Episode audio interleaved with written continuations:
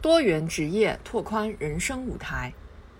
前不久，人力资源和社会保障部联合市场监管总局、国家统计局正式向社会发布了城市管理网格员、互联网营销师等九个新职业。这也是自《中华人民共和国职业分类大典》二零一五版颁布以来发布的第三批新职业。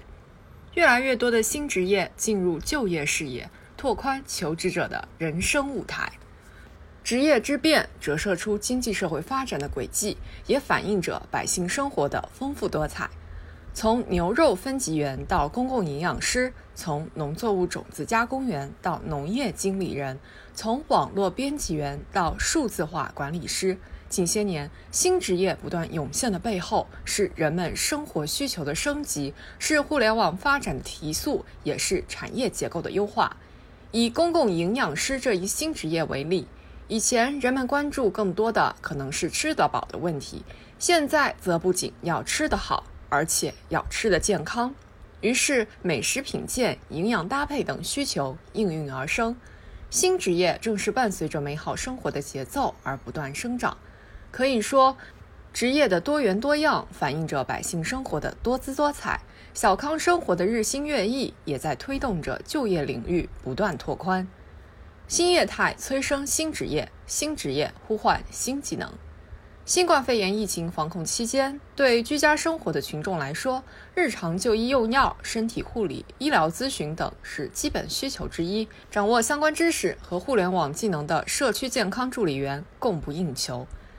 针对这些新的职业需求，近年来高校增设了相关专业。今天有必要以此为契机，推动学校进行专业设置、课程内容的改革。更紧密地对接社会需求以及生产生活实际，提高人才培养培训的质量。尤其是受疫情影响，大学毕业生面临一定就业压力，新职业在促进就业、拓宽年轻人职业赛道方面有着更加重要的意义，迫切需要规范发展。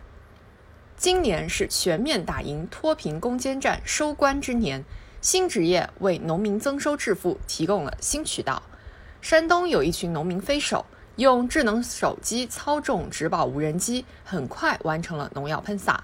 以前面朝黄土的农民成了仰望蓝天的飞手，提高了农业作业效率，也增加了不少收入。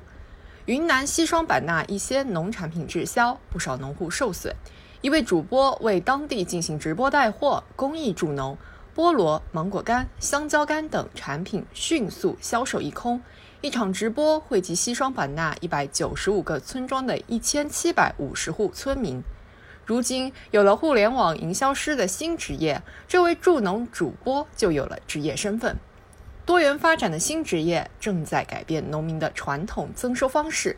让更多人在融入新职业发展潮流中实现致富梦、小康梦。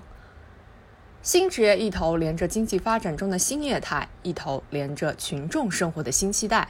而新职业不断发展壮大的契机，就蕴藏在人们对美好生活的向往中，体现在日常生活的细微处。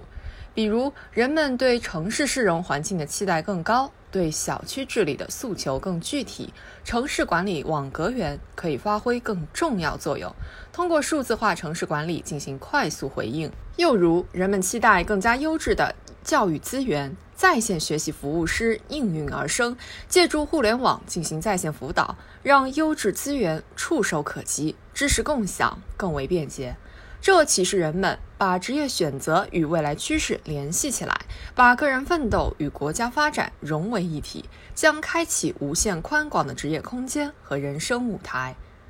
正如一位新职业从业者所说。干好这一行，我们是专业的，用专业精神干好每一份工作，以饱满热情投入每一项事业，我们的小康生活必将更加美好，我们的人生舞台也必定越来越开阔。